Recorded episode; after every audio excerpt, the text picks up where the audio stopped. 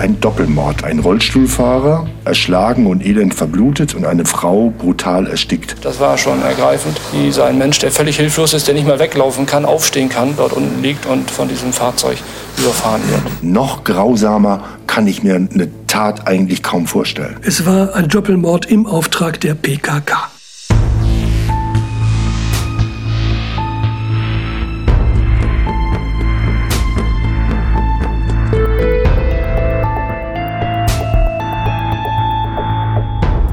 Mord Nordwest. Der True Crime Podcast von Buten und Binnen. Liebe Hörerinnen, liebe Hörer, willkommen zur neunten Folge von Mord Nordwest, dem Crime Podcast von Buten und Binnen. Den kriegen Sie, wie viele Podcasts aus der ARD, in der ARD Audiothek App. Mir gegenüber mein Freund und Kollege Dirk Blumenthal, Reporter beim Stern und dann rund 30 Jahre beim Fernsehen von Radio Bremen. Schwerpunkt das Verbrechen. Hallo Dirk. Hallo. Und mir gegenüber mein Freund und Kollege Jochen Grabler, Leiter der Rechercheredaktion bei Radio Bremen. Und in diesem Fall bist du ja heute nicht nur der, der mir Fragen stellt. Du hast in dem Fall, um den es hier heute geht, damals ja auch reichlich recherchiert und für unser Regionalmagazin Buten und Binnen Filme darüber gemacht. Also, ist es. es ist in mehrfacher Hinsicht eine besondere Podcast-Folge heute. Und es geht, ja, man muss wohl sagen, um einen ganz besonderen Fall. Ja, ziemlich besonders. Besonders trifft's der Bremer Bunkermord. Eigentlich ja die Bremer Bunkermorde. Alle reden nur vom Bremer Bunkermord, aber es waren ja zwei. Die haben für reichlich Aufmerksamkeit in ganz Deutschland gesorgt. Ich erinnere mich noch ziemlich gut. Ein schlimmes Verbrechen und ziemlich, ziemlich lange Verfahren. Es gibt also besonders viel zu erzählen und darum haben wir uns entschieden, lass uns eine Doppelfolge machen. Heute der Fall, die Ermittlungen, die Aufklärung, kommende Woche dann der Prozess, vielmehr die Prozesse und ein komplett bizarres juristisches Nachspiel, in dem dann auch der Kollege Blumenthal eine Hauptrolle spielt. Aber lass uns anfangen mit dem ersten Teil, Dirk. Wir sind am frühen Morgen eines wunderbaren Sommertages, der 24. August 1999, das Weserufer am Bunker Valentin. Naja, was das Wunderbare an dem Tag angeht, das bezieht sich ehrlich gesagt nur aufs Wetter. Es war sonnig, es war warm, aber der Rest des Tages war in vielerlei Hinsicht ziemlich gruselig. Ja, insbesondere aber, was da zu sehen war dann am Bunkerwald. Das ist wohl wahr, aber ich glaube, man muss unseren Zuhörern erstmal, jedenfalls denen, die nicht hier aus der Gegend sind, erstmal kurz was erklären. Also, der U-Boot-Bunker Valentin am Weserufer in Bremen-Farge, das ist ein monströses Mahnmal des Grauens und des Größenwahns aus rund zwei Millionen Tonnen Stahlbeton, fast einen halben Kilometer lang, 25 Meter hoch.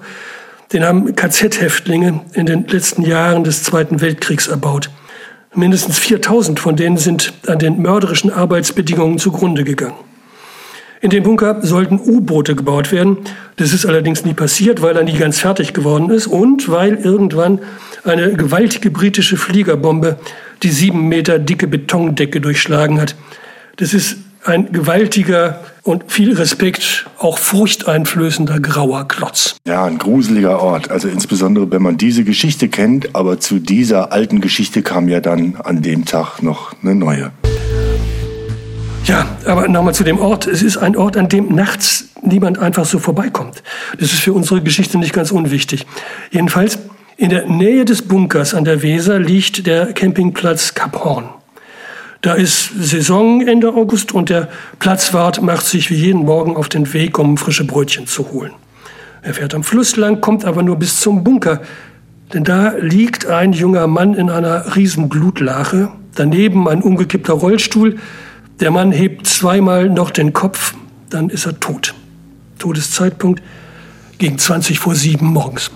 Und bei der Polizei ist natürlich sofort Alarm. Jürgen Kog von der Mordkommission hat hinterher erzählt, dass er noch auf dem Weg ins Büro im Fahrstuhl des Präsidiums die Order gekriegt hat. Zehn Mann, egal woher und los. Die sofort verständigte Polizei, die am Ort eintraf, alarmierte dann den Notarzt. Dieser Notarzt stellte vor Ort den Tod der Person fest. So hat es dann der Polizeisprecher Uwe Hoffmann unserem Reporter gesagt. Und natürlich ging dann die übliche Spurensicherung los. Und irgendwann an diesem Morgen haben die Beamten dann eine Schleifspur entdeckt, also vom Tatort, wo der Mann und der Rollstuhl gefunden worden sind, über die Deichkrone bis Richtung Weser. Um fünf nach neun, da waren sie dieser Schleifspur dann nachgegangen. Dann haben Sie den zweiten traurigen Fund des Tages gemacht. Die Wasserschutzpolizei konnte dann im Uferbereich circa 100 Meter von Deich entfernt einen Gegenstand zunächst undefinierbar feststellen und bei der näheren Nachschau wurde festgestellt, dass es sich dabei um eine Frauenleiche handelte. Ja, das heißt, wir haben also einen verbluteten, toten jungen Mann auf dem Fahrweg am Bunker und wir haben eine tote junge Frau über den Deich weg am Weserufer. Genauer im Weserschlick. Noch genauer, das Gesicht der jungen Frau ist gewaltsam so lange in den Weserschlick gepresst worden, bis sie erstickt ist. Die Polizei sagt dazu.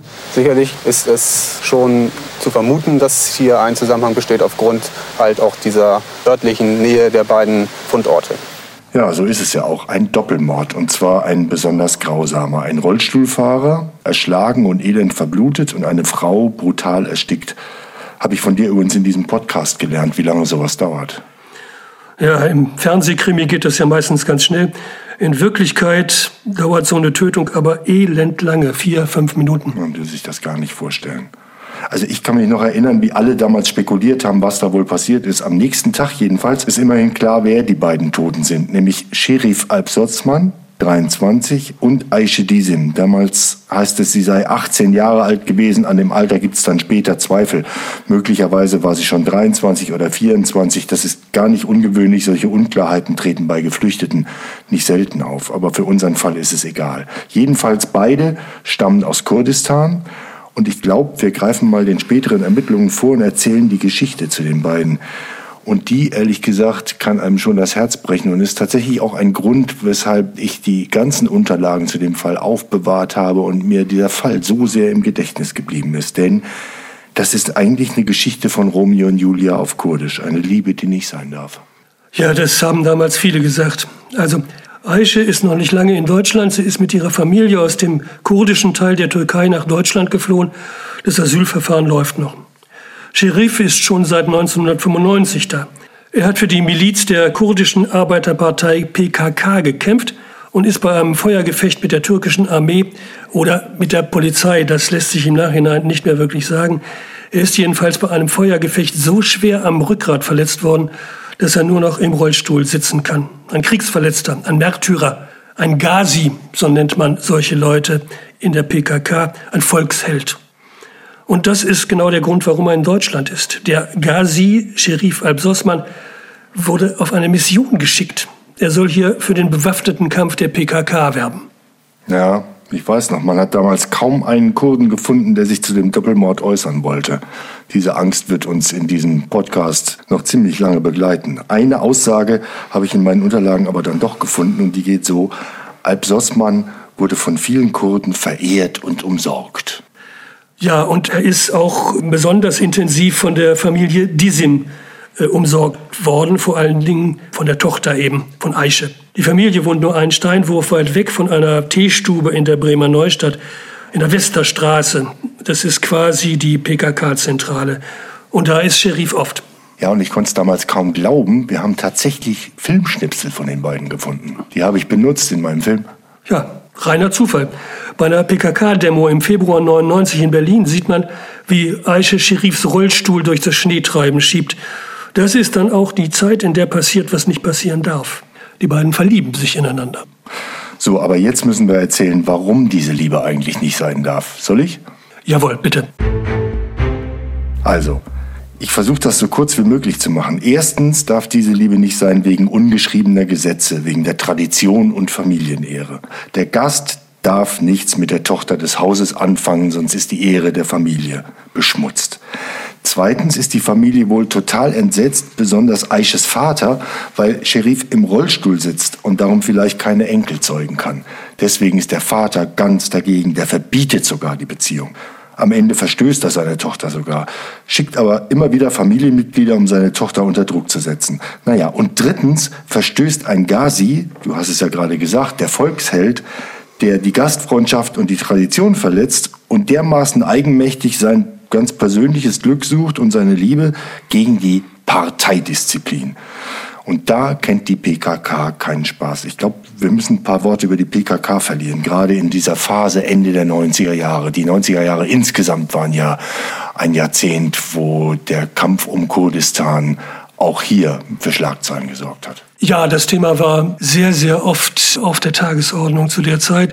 Kurz vor dieser Geschichte war auch Abdullah Öcalan, der PKK-Chef, verhaftet worden und saß in der Türkei in Haft. Und innerhalb der PKK gab es Richtungskämpfe und alles Mögliche. Also es war in der Beziehung da schon einiges los. Aber man muss vielleicht zu dem Hintergrund dieser ganzen Auseinandersetzung noch zwei Wörter sagen. Die Kurden sind damals wie heute ja auf mehrere Staaten verteilt. Also viele leben zum Beispiel in der Osttürkei. Und davon wiederum haben viele nur ein Ziel, einen eigenen Staat. Das wiederum lehnt die Türkei ab. Und Ankara sagt ohnehin, dass es das Volk der Kurden eigentlich gar nicht gibt. Und die Muttersprache und die Kultur, die wird in der Türkei geradezu verfolgt. Man verbietet den Kurden zu dieser Zeit, sich in ihrer eigenen Sprache zu unterhalten. Der Konflikt eskaliert dann bis zur Waffengewalt und die stärkste kurdische Kraft dabei ist eben die kurdische Arbeiterpartei PKK, die eben nicht nur Partei ist, sondern auch eine bewaffnete Miliz. Und weil viele Kurden im Ausland leben, auch in Deutschland, gerade in Bremen, schwappt dieser Konflikt natürlich auch hier hinüber. Ja, ich kann mich noch gut erinnern an diese Zeit. Wie oft der Konflikt um Kurdistan auch hier bei uns eskaliert ist. Es gab reichlich Demonstrationen. Ich war häufig der Reporter. Mal wurden nachts die Schaufensterscheiben von türkischen Reisebüros eingeschmissen, je nachdem, wie gerade mal wieder der Verlauf des Konflikts in Kurdistan war. Mal wurden auch Parteibüros oder Redaktionen besetzt, übrigens auch bei Radio Bremen. Und ich kann mich erinnern, das Grünenbüro war mal besetzt. Da haben die richtig übernachtet in der Bude. Dann war auch noch die Rede davon, dass die PKK unter ihren Landsleuten sogenannte Steuern einkassiert. Die anderen haben gesagt Schutzgeld, um den bewaffneten Kampf zu finanzieren. Also ich erinnere mich noch ziemlich gut daran, als ein Trupp von Kurden die Autobahn bei Leverkusen besetzt hat und mit Benzinkanistern gedroht hat, irgendjemand oder irgendwas anzuzünden. Also jedenfalls die PKK war Dauerthema und galt in Deutschland als terroristische Vereinigung. Genau so und war verboten in ja. Deutschland natürlich. Ja. Und natürlich gab es die PKK trotzdem und sie hat unter den Landsleuten, unter ihren Landsleuten in Bremen in Deutschland Druck gemacht. Es war eine richtig straffe und mit harter Hand geführte Untergrundorganisation. Man könnte tagelang weiter darüber reden. Ja, na klar, aber das macht so ein bisschen klar, in welcher Welt sich Aische und Sherif ineinander verliebt haben und welche Gefahren sie da eingegangen sind, auch Sherif mit der eigenen Partei. Aber das reicht, glaube ich, schon jetzt, was wir über die PKK gesagt haben. Jedenfalls, Aische und Sherif haben die Familien gegen sich und die Partei. Aisches Vater, das ergeben dann die Ermittlungen, wendet sich sogar an die PKK, sie soll bitte dieses Problem lösen. Umso bewundernswerter ist es dann, wie die beiden all diesen Widerständen trotzen. Im April 99 heiraten sie geheim in einer Gröbelinger Moschee und Aische zieht zu Scherif in dessen Wohnung nach Huckelriede. Für Ortsfremde muss man das, glaube ich, auch erklären. Für Bremer Verhältnisse ist das doch einigermaßen weit weg von dem Dunstkreis der Familie und von der PKK-Zentrale, der Teestube, von der wir vorhin geredet haben. Aber sicher waren sie dort ganz und gar nicht. Im Gegenteil. Äh, ich habe ja meine Prozessnotizen wieder gefunden und habe wieder gefunden die Aussagen von Nachbarn des jungen Paares damals. Das war ganz furchtbar. Eine Frau sagt, die hatten Angst, die hatten ihre Fenster mit Matratzen zugemacht die Frau lebte in ständiger Angst, guckt immer nach rechts und links. Und eine andere Nachbarin hat gesagt, sie hatten Angst, dass sie umgebracht werden. Habe ich alles in meinen Prozessnotizen gefunden. Den Bäcker von der Ecke haben wir damals sogar interviewt. Geflüchtet. geflüchtet und wovor? Von äh, seiner Familie.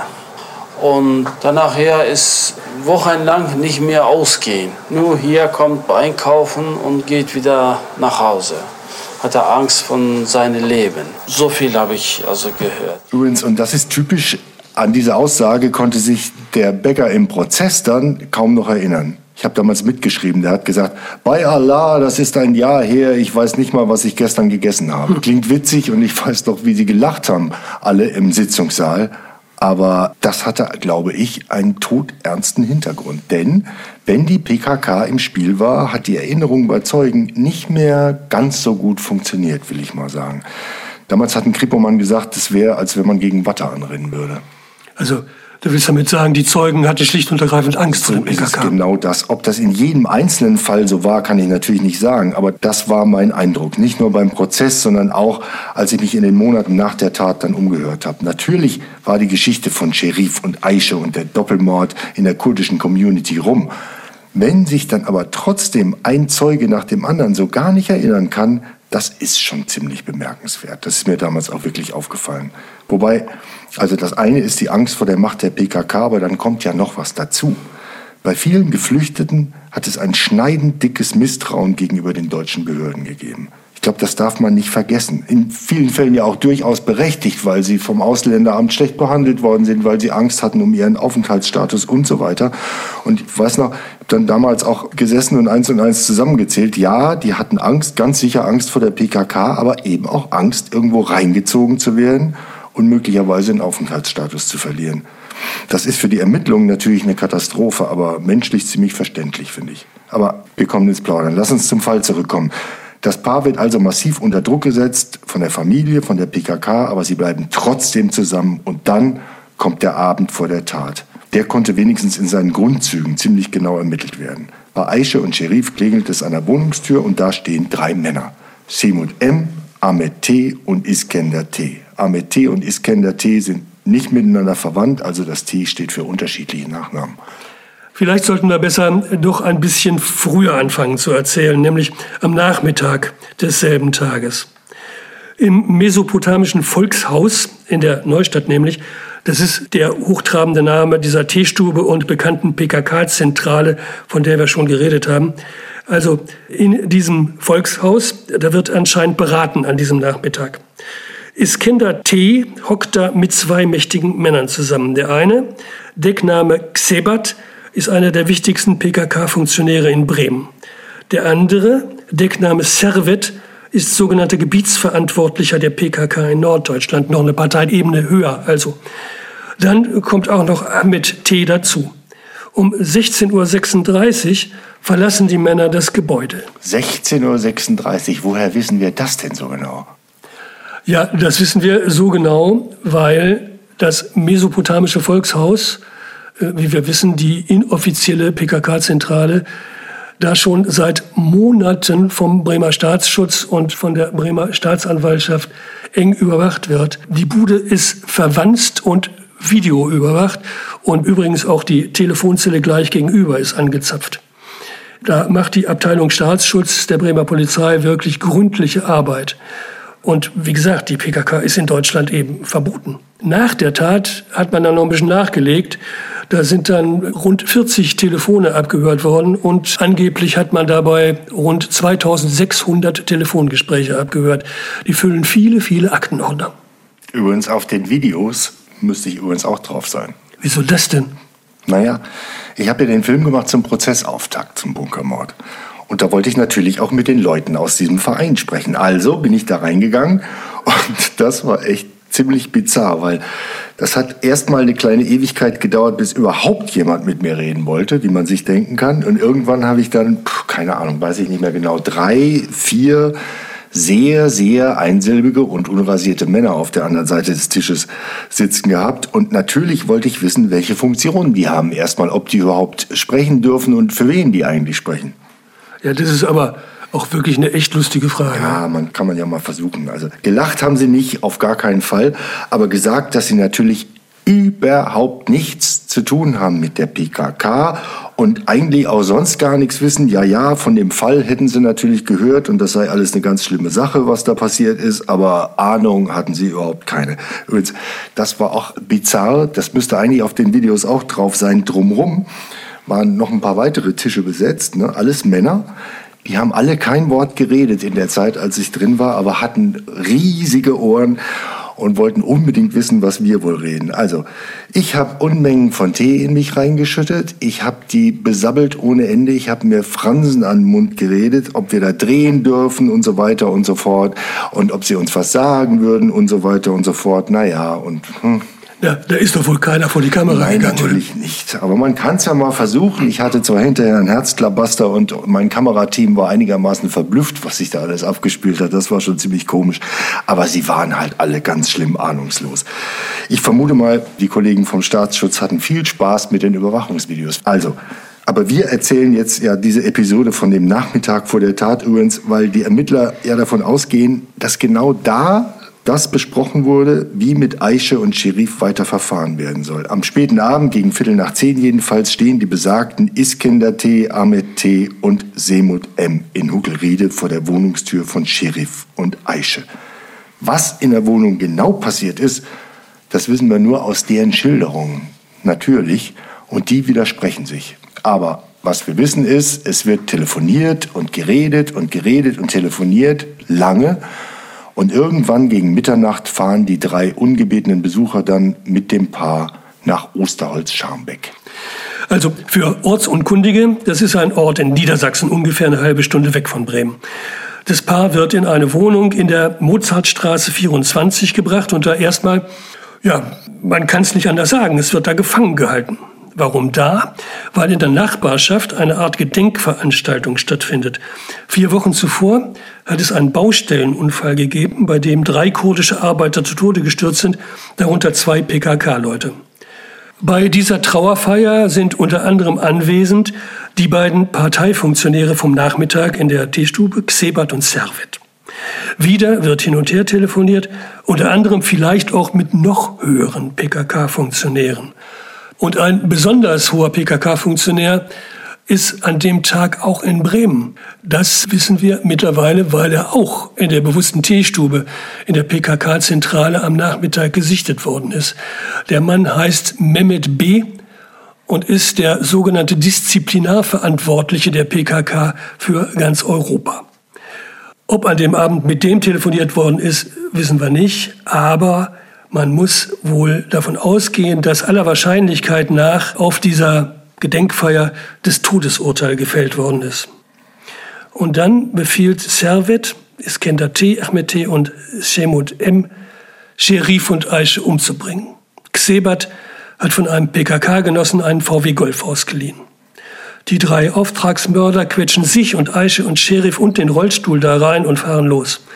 Am frühen Morgen, so zwischen drei und vier, und die Fahrt endet dann eben am Bunker Valentin in Bremenfage. Ja, und dann wird's brutal.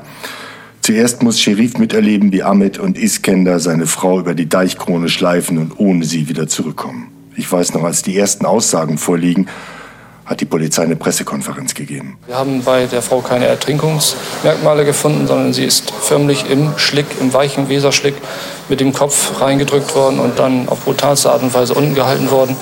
Der geständige Täter hat noch ausgesagt, dass das Opfer noch einmal versucht hat, hochzukommen und man hat sie dann brutalst runtergedrückt und sie dort zu Tode gebracht.